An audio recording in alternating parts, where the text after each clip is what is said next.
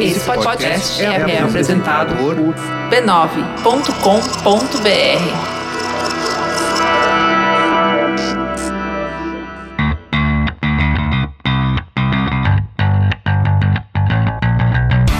Olá, eu sou Alexandre Maron E eu sou a Luciano Biniski e esse é o Zing, um podcast com conversas profundas. sobre assuntos aparentemente banais.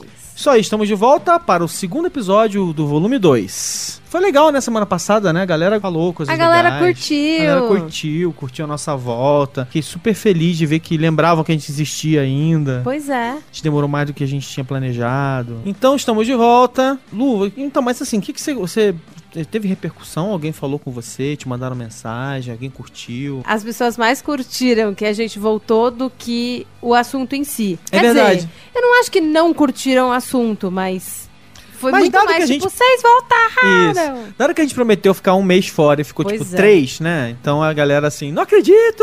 Acho que o pessoal já tava dando a gente como um podcast cancelado. Eu também acho, eu também acho. As pessoas né? ficaram One felizes. Hit Wonder. Coisa do tipo assim. É.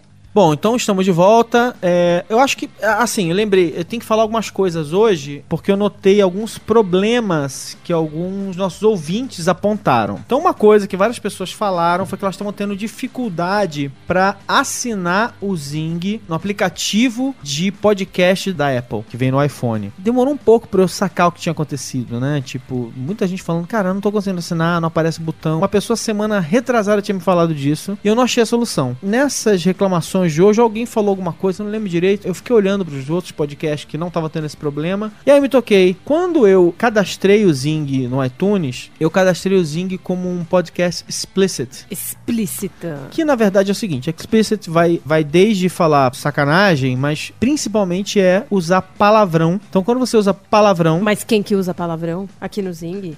Quem? Somos pessoas de família? Ah, sim. Eu que não sou. É. Acho que é você. Não, também acho que não, não sei não. É, bom, então, né, assim, é nem que a gente use muito palavrão, mas a gente quer se sentir à vontade pra falar palavrão, não Como, ficar como segurando. advérbio de intensidade, que é o que a gente mais faz. Exatamente. e acho assim, os temas que a gente discute não, não acho que não, não causa nenhum grande problema, mas de qualquer maneira é o seguinte, se você Mas Está- como a gente se auto-intitulou explícito, isso. fomos categorizados como todos Dentro os do outros. iTunes. É, pois é, em Isso. todos os outros E podcasts. aí o que acontece? explícitos. Quando a pessoa. é, Aí tem uma configuração no iOS que bloqueia podcasts explícitos a não ser que você os libere. Tá? É, Bloqueia qualquer coisa que você queira, assim, seu filho, você não quer que seu filho abre, abra a app e tal, ele tem que digitar uma senha. E uma dessas coisas é, ah, na parte de podcasts, tudo, tudo que é conteúdo que é classificado como explícito. Então, tem uma configuração no iOS para resolver esse problema, caso você queira assinar o Zing, você está ouvindo em algum outro lugar e quer assinar o Zing, que é o seguinte, você vai é, nas configurações, né, nos ajustes, aí você toca em geral, aí você vai até a opção restrições, Aí lá em restrições, ele vai ter ativar restrições e você, e, e você pode controlar as apps que precisam de senha para ser abertas. O que eu notei foi o seguinte: várias pessoas que reclamaram não estavam com a opção de restrição funcionando, mas quando elas ativaram restrição e desativaram a restrição logo depois, acabou o problema. Então me parece que algum bug que apareceu no iOS que é difícil de notar, porque muita gente nem. Né, com quanto tempo demora pra você Quebramos a dar de cara com isso? É isso que aconteceu. Porque várias pessoas falam assim, cara, mas eu não tava com a restrição ativada. E aí, quando ele ativou e desativou a restrição, o problema ah, desapareceu. É isso, gente. A gente quebrou a Apple. Vocês vão ter que fazer um esqueminha aí. Vão ter que criar um, É, um- é, um é. atalho pra conseguir assinar o Zing.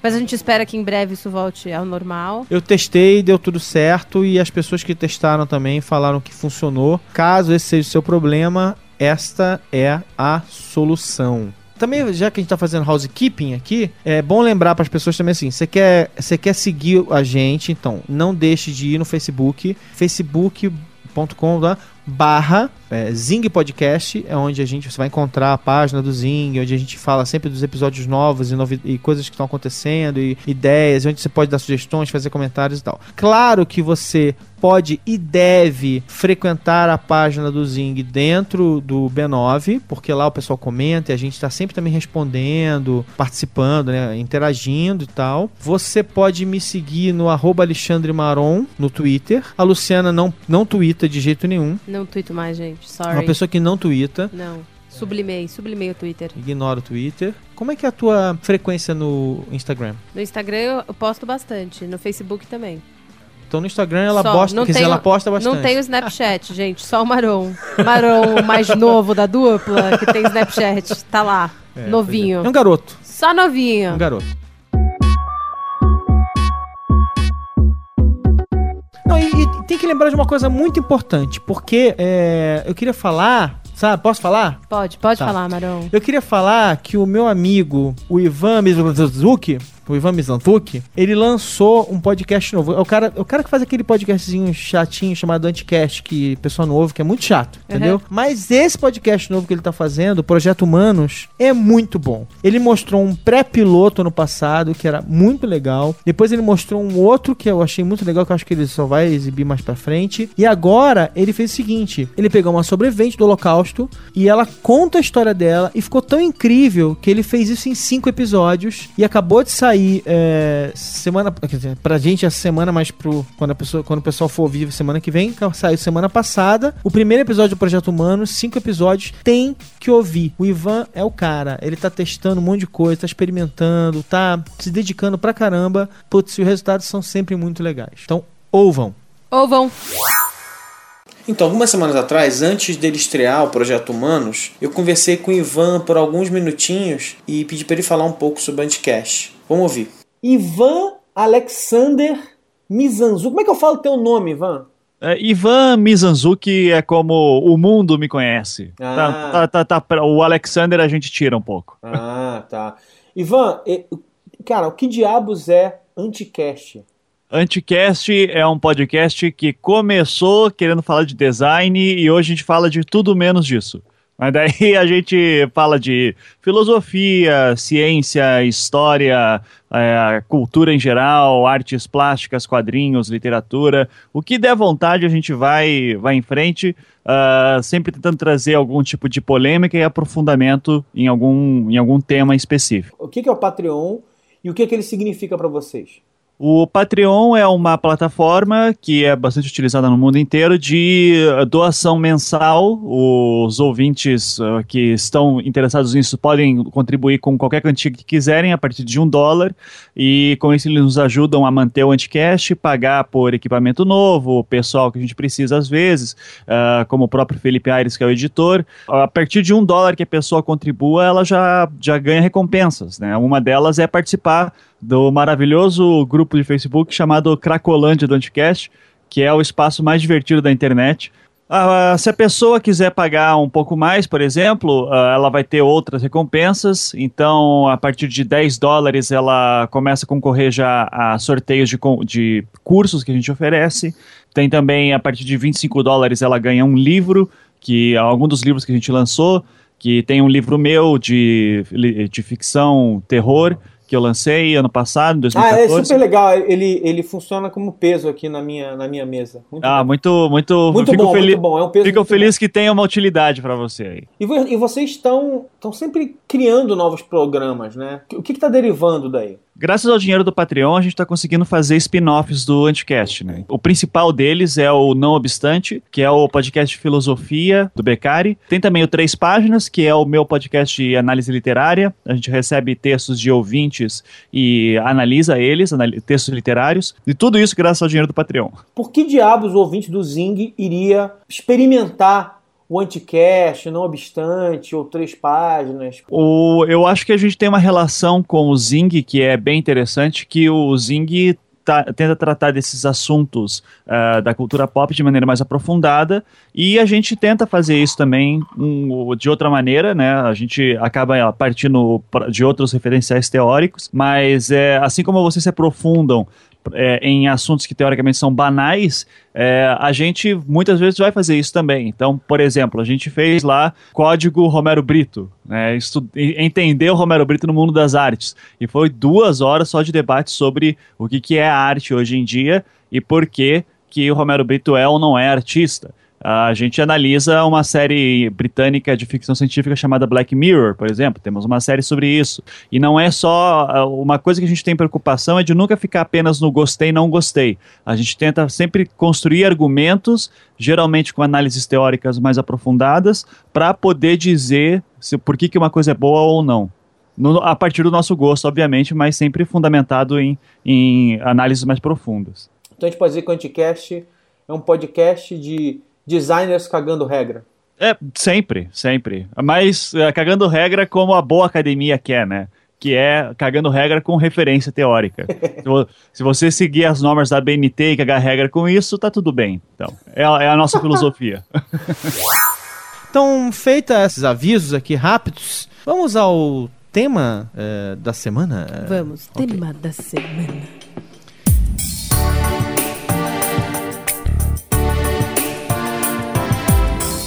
Então, é, eu queria falar de uma coisa que está muito presente nas nossas vidas hoje em dia. Ai, Jesus, tô até e com que é medo. polêmica. Porque é polêmica, porque é polêmica, porque a natureza dessa discussão é polêmica. Que é o ativismo. Ou como as pessoas gostam de falar, e certamente com um tom Teor de ironia. irônico sacana, o ativismo de sofá, que é a maneira como a gente hoje eh, se manifesta em rede social sobre qualquer coisa o tempo todo e discute o tempo todo. Eu propus trazer essa discussão para cá, primeiro porque é uma ótima discussão para a gente ter, é, é, é, rende, é divertido, mas também porque como o tema da gente é nós somos a cultura pop, né? Uma das coisas que eu tô procurando também é um pouco de quais são as analogias presentes para aqueles aquelas coisas que a gente via formatadas né, na televisão e tal no passado, né? O programa de debate, o programa de entrevista. Sim. E eu acho que aqui tem bem. é, é, e, e, assim, se, a- se a característica principal hoje em dia é a interatividade, né? Quer dizer, a forma como a gente né, participa das coisas hoje em dia, entre a gente, com as pessoas. Assim, a gente participa entre a gente e a gente acaba também participando dos programas convencionais de debate que tendem hoje em dia a se abrir mais para receber o, ah, perguntas e comentários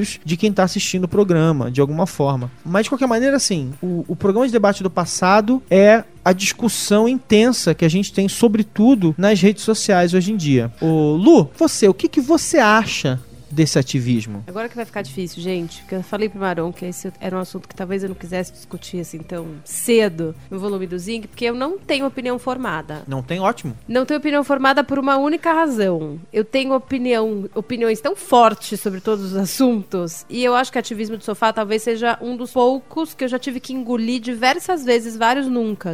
Então.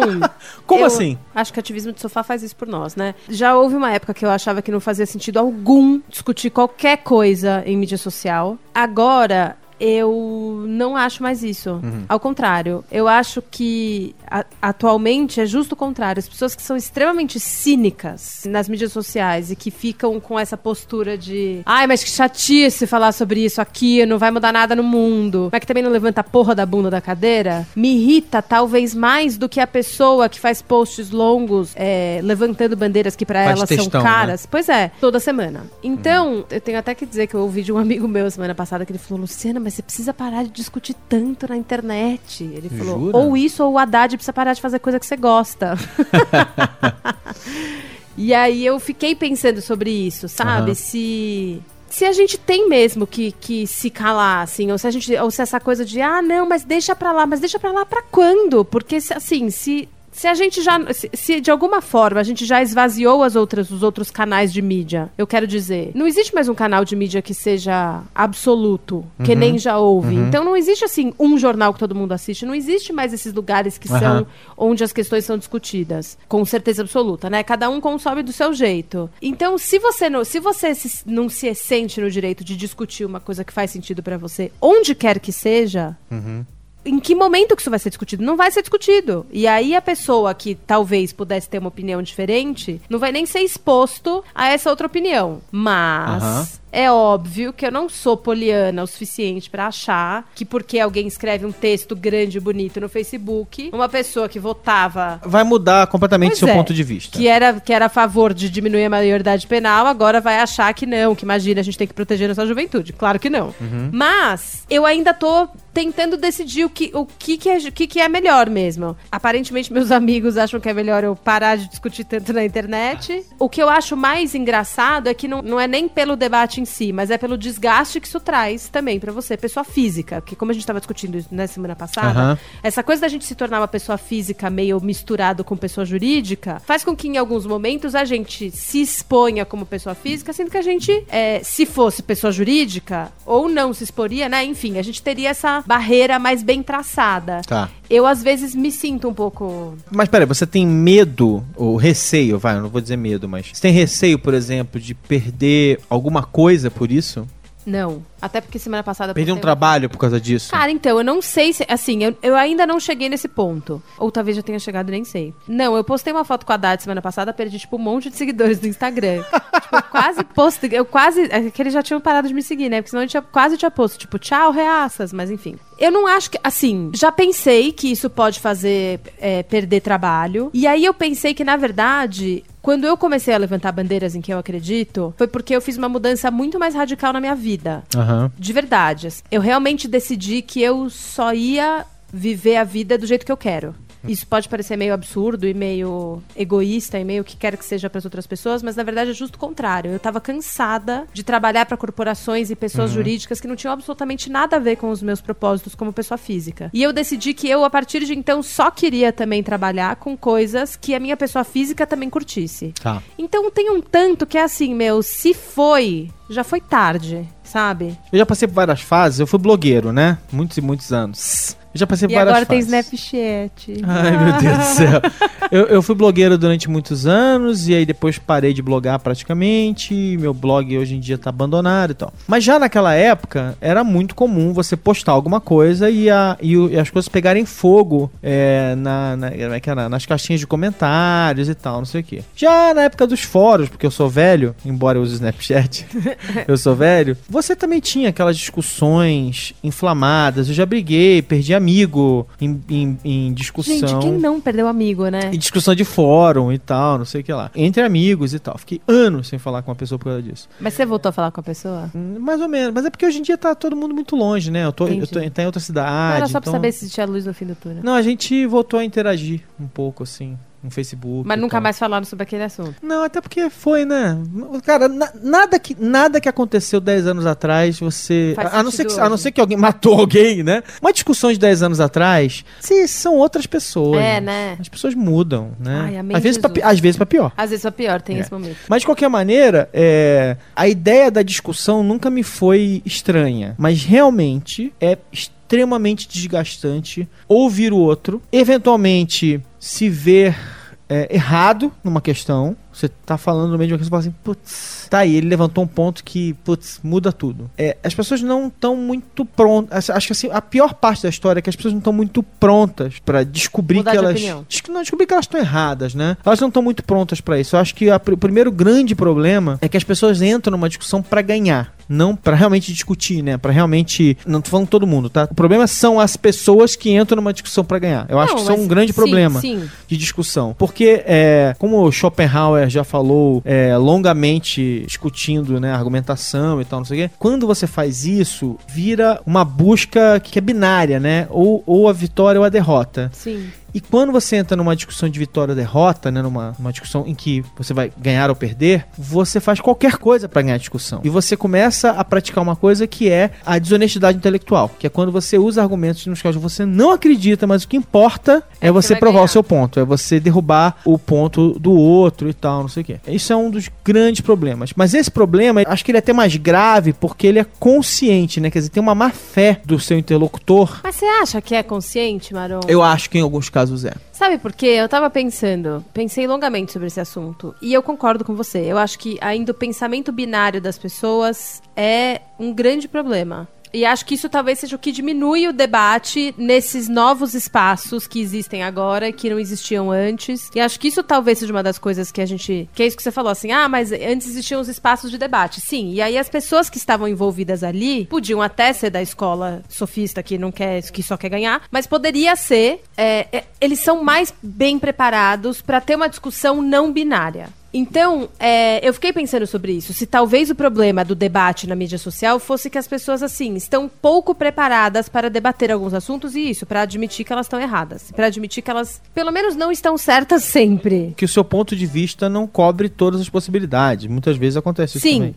Por outro lado, eu acho também que eu já tive algumas discussões na internet que me fizeram mudar de opinião. E já tive Já? algumas. Já. E já tive Isso algumas. aconteceu?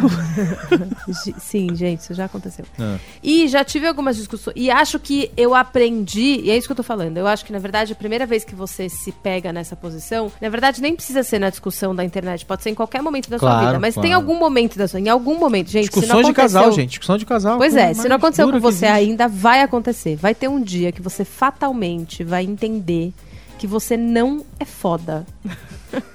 Chega pra todo mundo e, ó, é mais libertador do que parece. Que o que acontece é isso, assim. O dia que você percebe que você pode mudar, o mundo não vai acabar e você, olha, veja só, talvez até se torne uma pessoa melhor, você, de, eu acho que isso de fato muda o jeito como você encara várias coisas. Por isso que eu tô te falando. Eu, hoje em dia, eu acho que já fui muito mais, mas assim, infinitamente mais cínica do que eu sou hoje. Acho que es- nesse ponto eu encontrei Jesus, vi a luz no fim do túnel. Então hoje eu me sinto muito mais preparada pra entrar nessas discussões de mídias sociais. E às vezes, quando eu entro numa discussão com gente que ainda tá muito cru e que ainda tá muito. Não, mas então é, eu tô certo, você tá errado, ou então, sabe? Tipo, eu penso isso, você pensa aquilo. Não, mas não, a gente não precisa pensar assim, né? A gente pode de fato debater e chegar num, num meio termo. É. É, eu acho que.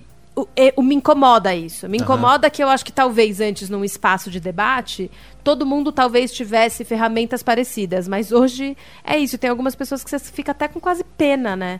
Tá- assim, você começa primário. a discutir. É, porque você começa a discutir questões que já estão na mídia, que já estão acontecendo. É, As minhas discussões, ultimamente, giram fatalmente em torno do feminismo, mas eu acho que todas as discussões sobre oprimido e opressor, quando você começa com uma discussão que fatalmente vai cair no, no argumento de oprimido e opressor, e aí vem o homem branco, opressor, dizer, ah, mas que absurdo você usar dessa. ta-" É tipo, é tão, é tão primário, sabe? Que você, você fica meio com pena da pessoa que você fala, mas é possível que você nunca debateu o suficiente. Não é Eu- possível que eu- nunca ninguém te disse É.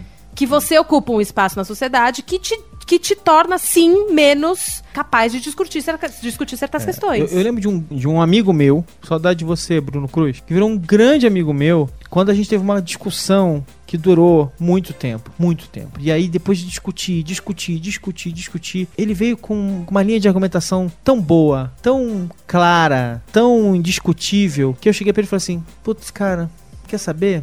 Que você tá certo. A expressão facial dele naquele momento foi tão surpreendente porque ele simplesmente não sabia o que dizer quando eu falei: Putz, você tá certo, cara. Eu acho que você tá. Ele falou: Como assim? Acabou a discussão? E, e acho que assim, a gente. Essa discussão, até pela honestidade dele também na, na discussão, fez a gente ficar muito próximo. A gente se. Ganhou uma confiança mútua de que a gente sempre ia Sim. discutir de uma maneira honesta, que é, puta, foi. É, É transformador. Ali, ali forjou uma grande amizade. É transformador. Né? Porque, porque você, você ganha uma. Você ganha uma cumplicidade com a pessoa ali. Mas, cara, eu acho que é a razão pela qual a gente debate coisas. É, não é uma necessidade. Não sei, é isso que eu tô dizendo. Eu já fui muito mais cínica do que eu sou hoje. E quando eu identifico o cinismo nos outros, eu não tenho mais raiva, eu não fico mais pensando, tipo, ai, como essa pessoa. Eu tenho pena, de verdade. Porque quando você é cínico o suficiente pra não se deixar mais mudar ou transformar, é isso, você perde tanta coisa na vida. Tipo, você perde muito mais do que você ganha, sabe? Tipo, você pode ganhar três ou quatro discussões porque você é cínico o Ou suficiente você alguém desmontar ainda, outra ou pessoa. pegou alguém ainda mais despreparado do que você. Ou- sim. É, Mas, mas assim, eu acho que é meio isso, assim, quando você se, se fecha pra transformação e, e passa a achar que não vai mais nada mudar na vida, sei lá, acho meio triste, assim, acho mais triste que qualquer coisa. Mas uma das coisas engraçadas nessa, nessa história de preparação que você falou, de certa forma, é, é que quanto mais você discute, e isso pode ser uma faca de dois gumes nesse caso, né? Mas quanto mais você discute, mais você fica preparado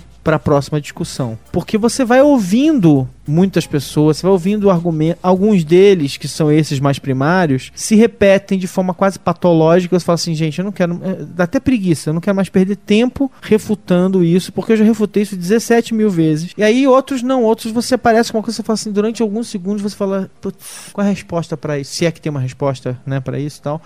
Então, assim, discutir muito, mesmo que você seja um cínico, eu acho que discutir muito abre cabeças. Porque É um não é exercício. possível que você não aprenda Não, alguma não é coisa. possível. Porque você, você pode não admitir externamente porque você está se sentindo incomodado, mas, Sim, não é mas possível que aquilo não, não.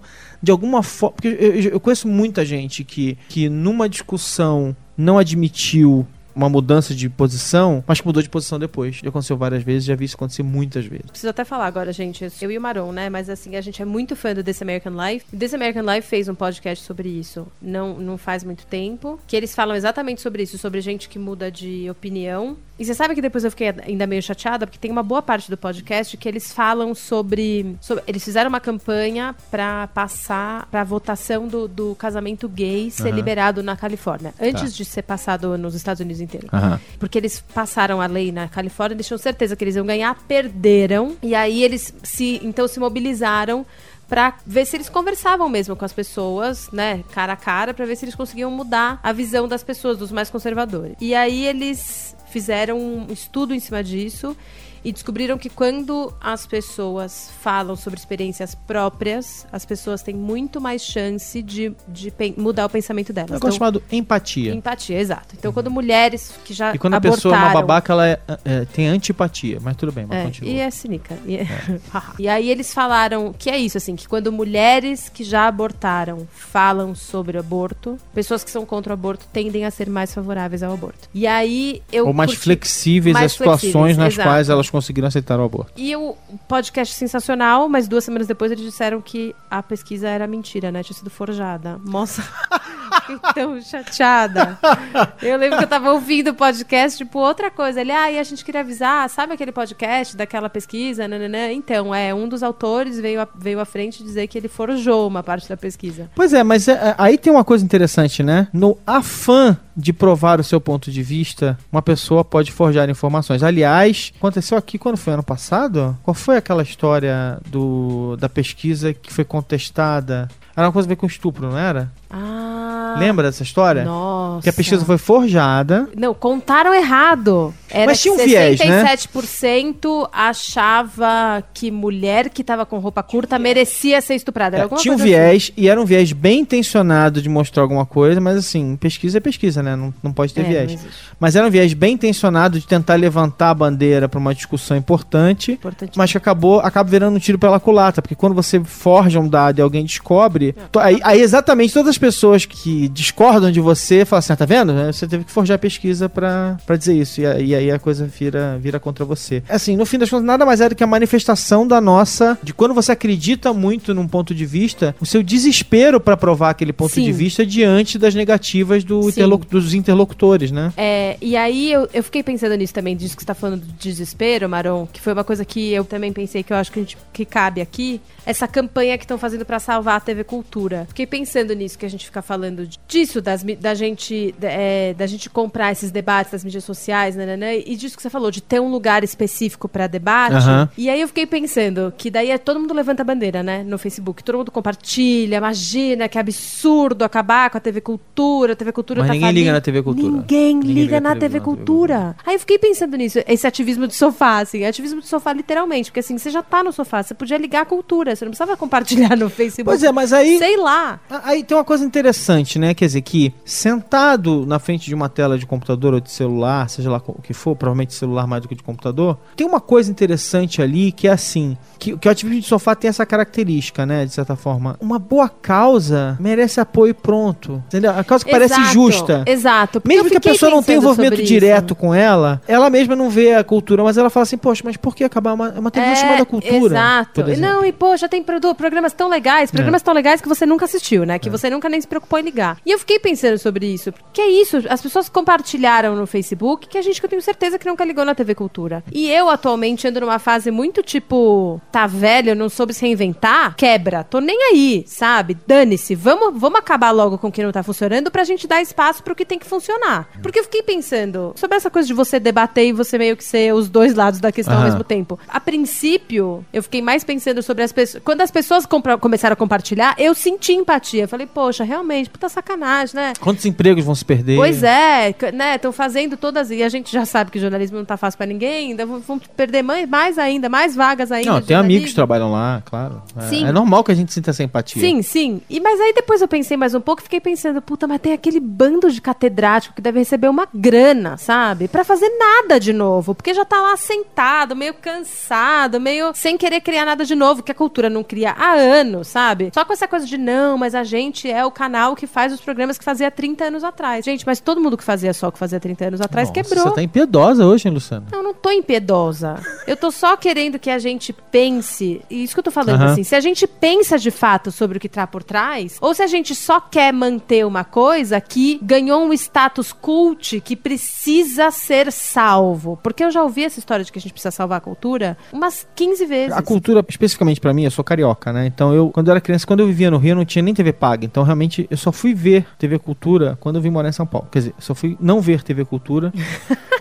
Não, sério, sem nenhum, sem nenhuma intenção de sacanear a TV Cultura, mas eu já, já num outro momento da minha vida, em que eu já via menos televisão do que o normal, e à medida que os anos foram passando, eu vejo menos televisão do que eu via antigamente, porque nem assim, ah, quando eu vim morar aqui, eu cobria TV paga, por exemplo, eu tinha que ver um monte de canal de TV paga, canal de seriado, não sei o quê. Hoje nem isso eu assisto mais. A minha relação com esses canais é, mudou completamente. Então, assim, se você falasse a mim assim, ah, o canal Sony acabou, o canal não sei o que acabou, o que importa pra mim é a unidade atômica, que é o quê? O programa. Exato. Mas o, o canal em si perdeu muito valor pra mim, entendeu? Eu fiquei pensando sobre Então isso. não tem assim. essa relação. Se precisa mesmo de um canal pra TV Cultura, se eles não podem produ- produzir os programas dele, que já são produzidos com, com baixo custo, porque né, eles não têm grana, faz desde sempre, se eles não podem fazer versões web desses programas e deixar eles meio se autossustentarem, sabe? Assim, é a tal história, é que a gente tá falando aí do debate também, sabe? Uhum. Se propor a talvez mudar algumas coisas É, que você não eles sabe são qual, imutáveis. qual o jeito de resolver isso, Exato. mas você acha que a discussão devia ser um pouquinho mais rica do que salva a TV Cultura. Exato. Tá. E acho que, no geral, a gente precisa, nesses debates e Aham. nesse ativismo de sofá, tentar imaginar esse- esses outros lados que existem por trás da questão. E isso é uma coisa, por exemplo, que o ativismo de sofá,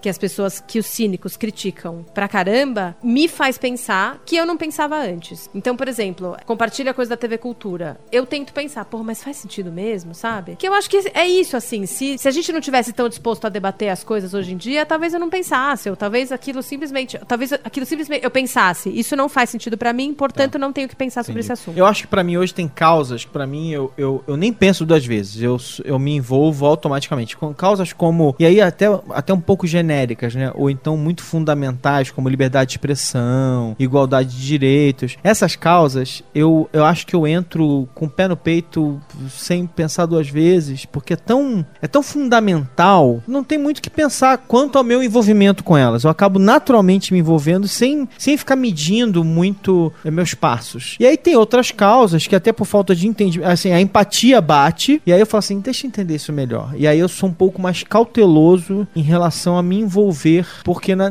as coisas nunca são tão pre- preto no branco e tal. Mas eu tava pensando uma outra coisa interessante também, né? Porque assim, aí esse meu, essa minha tentativa de agir com equilíbrio, eu tava pensando hoje numa coisa interessante que era o seguinte, né? Estamos voltando de novo no assunto que a gente tá repetindo toda semana, mas é porque é importante. No fim de semana, Viviane Beleboni, Viviane Beleboni é é aquela, aquela moça, é, apareceu na parada gay crucificada, né? Sim. E ela é transexual. E aí, por conta disso, ela sofreu ameaças e tal. E aí, no fim de semana, aparece um vídeo dela em que ela conta que foi esfaqueada e agredida na rua por um cara e tal, não sei o quê. E aí, é, é muito engraçado, né? Porque é, é, começa a partir daí, né? Algumas palavras de solidariedade, seguida por muitas pessoas falando que ridículo você mereceu. E mais um monte de gente dizendo ela tá fazendo isso pra aparecer. Me impressiona porque é, um, é uma. é, geralmente quem fala assim, mas será que é verdade? Não, não percebe o quanto tá praticando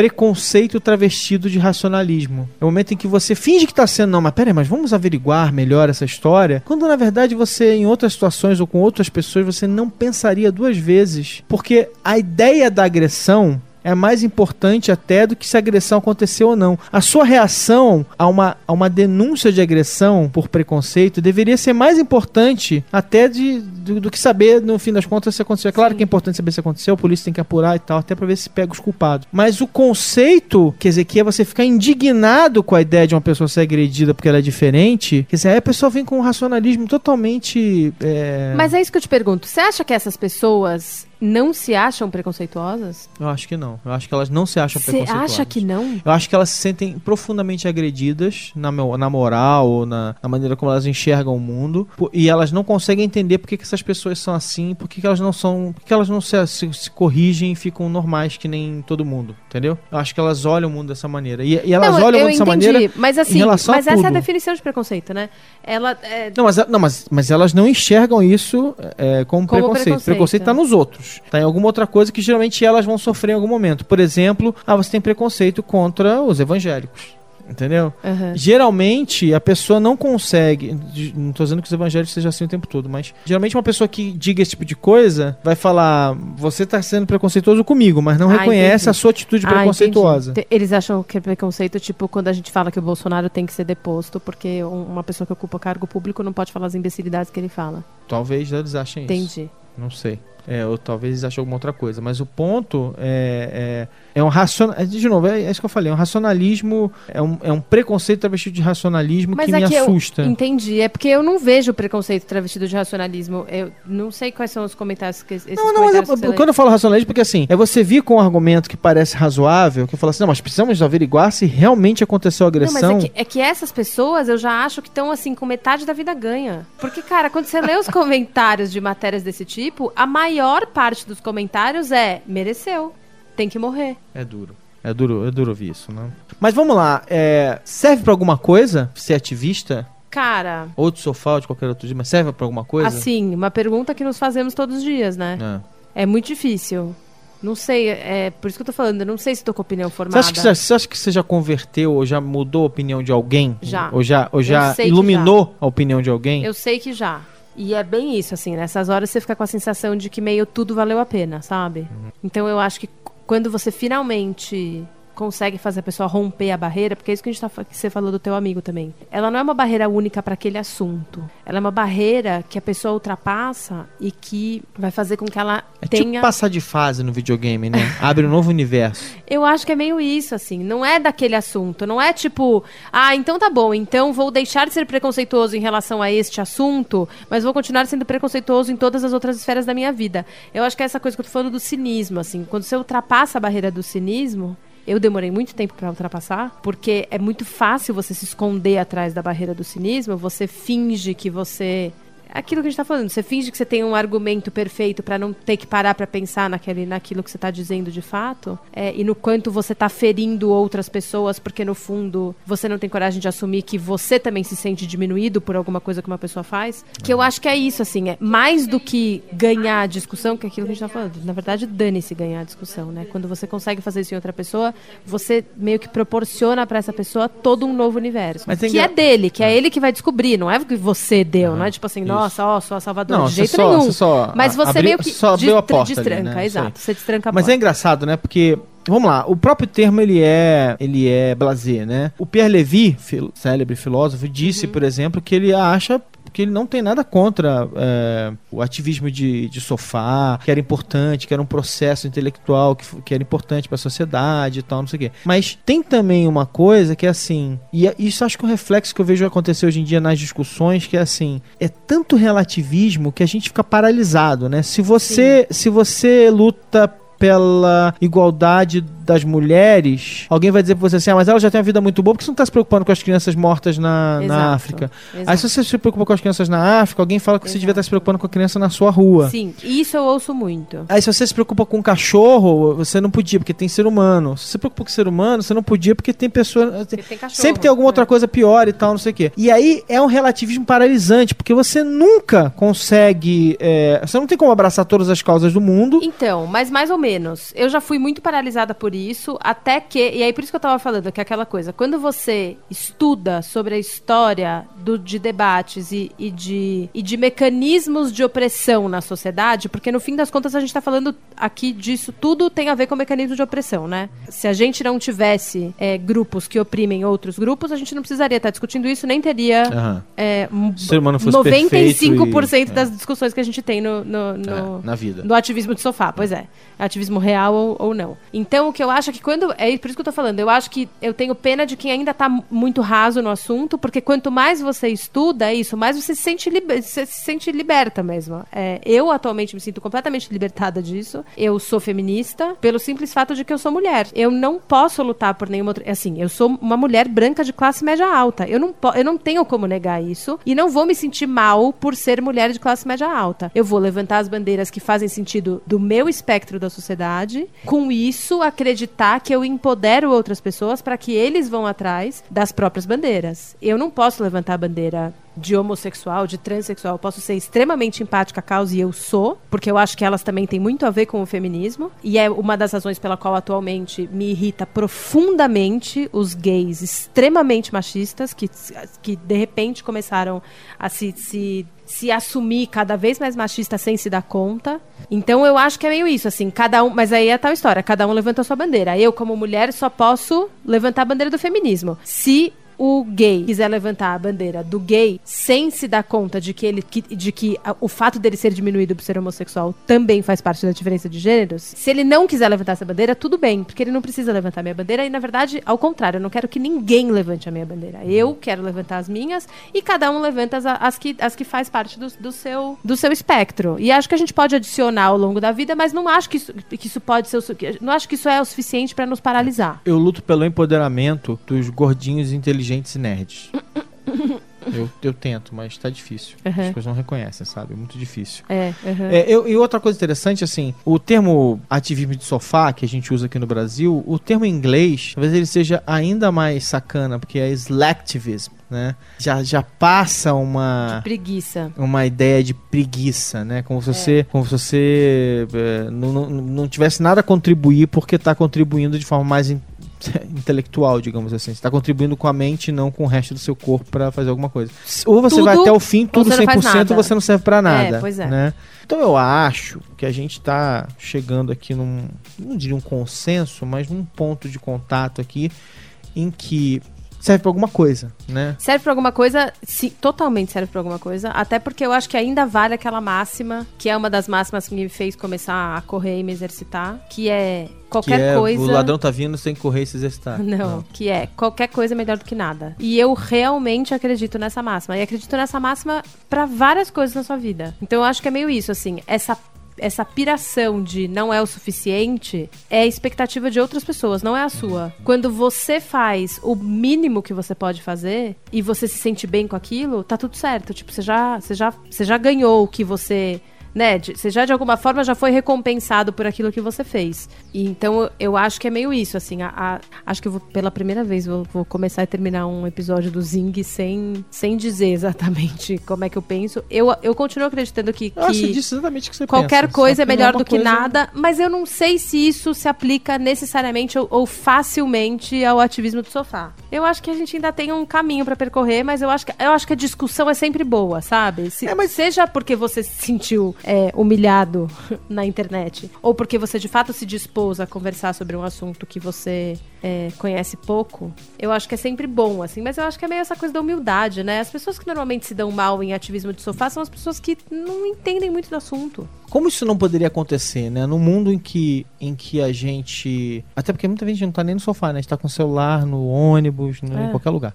Né? Mas assim, é, é, ok, gente, eu entendi que era só uma metáfora. tá? Eu volto um pouco nesse, nesse, nessas histórias porque elas vão se aplicando a várias coisas, né? No mundo em que a gente está fazendo tudo por demanda, por que, que a gente não, não acabaria se envolvendo em causas por demanda, né? Quer dizer, você vai lá, acessa aquela causa, dá o seu pitaco, ou, ou apoia, ou faz o que você consegue fazer naquele momento e vai para outra. De certa forma, tem uma coisa interessante que é assim: é, a internet ela adicionou escala até a esse tipo de coisa, discussão, opinião, debate, ela deu escala. Você não precisa estar ali para participar da discussão, para argumentar, para apoiar. ou para não apoiar, né, ou para ser do contra.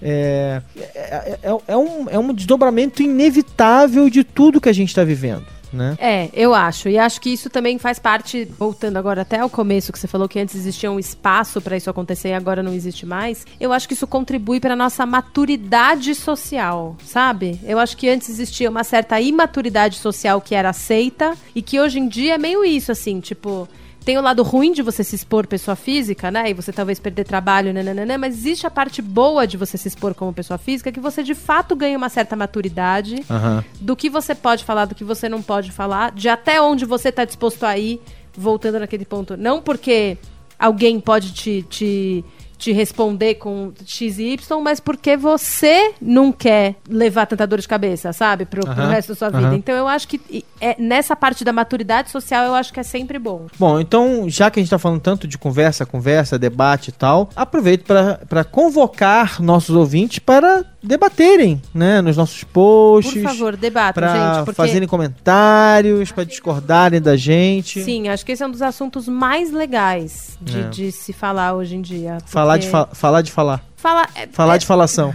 Falar de falação. Não, eu acho que é a desconstrução do cinismo. Eu acho que é muito mais isso do que Isso, qualquer outra coisa. isso. Então, contra o cinismo.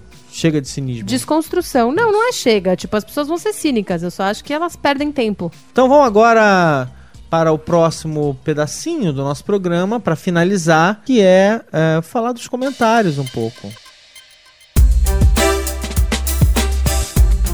Comentários! Marô, a gente tem muitos chat. É, temos chats. Então vamos lá falar dos comentários. Eu, vou- eu vou pedir para Lu. Tem um comentário do Murilo. Oi, Luciane Maron. Primeiramente, fico feliz, pacas, por terem voltado e obrigado de coração por fazerem um trabalho tão legal que, apesar de provavelmente ser trabalhoso e vocês não ganharem tanto com isso, Nada. tanto com isso, você foi Nada. bastante Só fofo. custa Pois é. dinheiro. Vocês podem ter certeza que acrescentaram muita coisa à vida de um monte de gente que vocês nunca vão conhecer. Olha, Maron, é o que a gente tava falando. Por uma horinha por semana, sinto que vocês são meus amigos de boteco enquanto eu estou no metrô, lavando a louça, etc. Ai, que bom, porque é exatamente isso que a gente quer.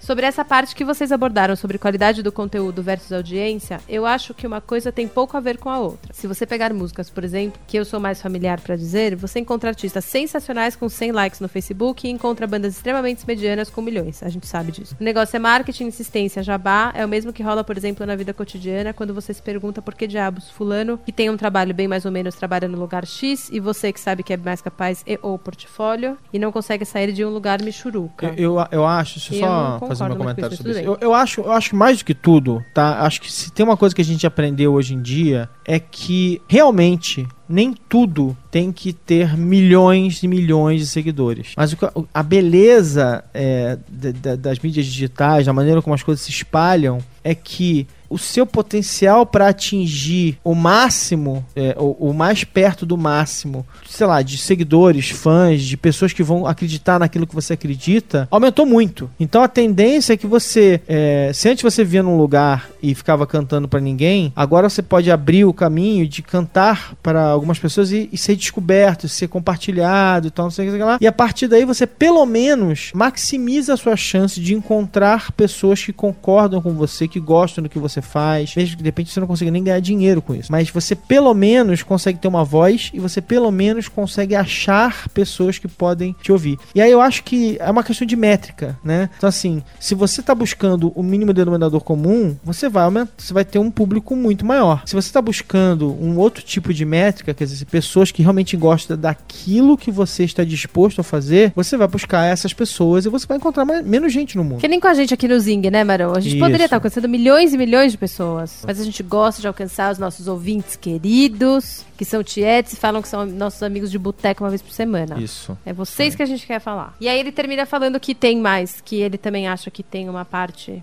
faz diferença, que é contatos. E isso acontece em toda a área, não importa se você é um artista ou um mero empresário. É claro que se seu conteúdo for bom, você vai ter um retorno legal, mas isso ainda não chega perto do poder político das coisas. Me lembra agora, inclusive, de uma imagem do Humans of New York que diz muito a respeito. Aqui segue a legenda seguida da imagem. Vou dar uma traduzida. Ele falou que é, a legenda diz que ele quer ser um artista visual, mas que o mundo das artes parece ser muito mais sobre política do que sobre talento. E que eles têm que ir sempre a galerias e eventos para ficar apertando a mão das pessoas certas e conhecer pessoas influentes. Artistas extrovertidos parecem ter muito mais vantagem. É, eu- eu acho, de novo, acho que pra mim é uma questão de métrica, tá? O que, que eu quero? Eu quero é, alcançar essas pessoas. Eu não acho Se é eu não alcançar as pessoas que eu acho legais, é que eu acho que eu tô falhando. Nossa, entendeu? não, eu não acho que é uma questão de métrica, gente. Eu acho que é uma questão. Talvez eu acho que isso é uma questão de outro tipo de métrica. Pra mim é uma métrica interna. Não, não, é isso que eu tô falando. A, a- a- métrica que você escolhe, tipo assim, os Não, mas não parâmetros é só- que você mas- escolhe. Mas, você. assim, mas mesmo, mas esse ainda é um parâmetro externo. Eu acho que a métrica é você se sentir bem com o que você faz. Eu Não, acho essa é que é a métrica. vale pro,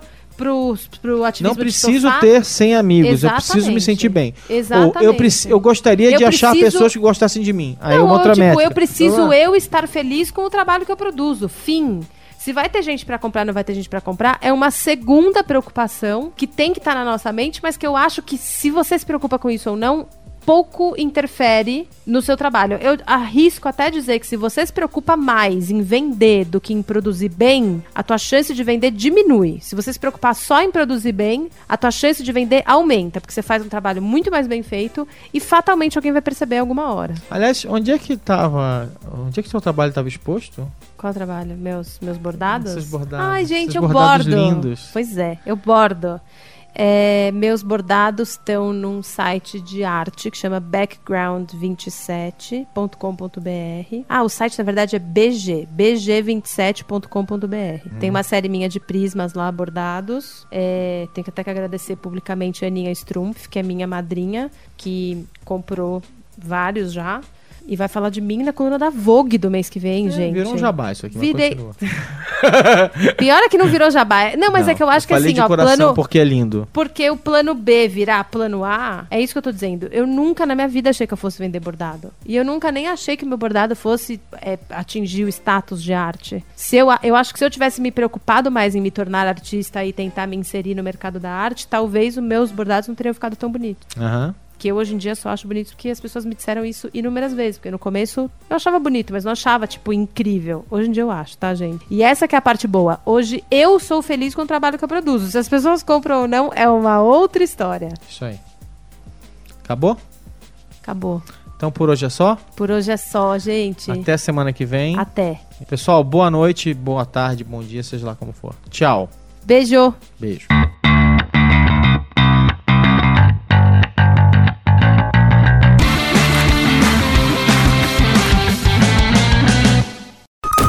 Este podcast foi editado por EditaCast.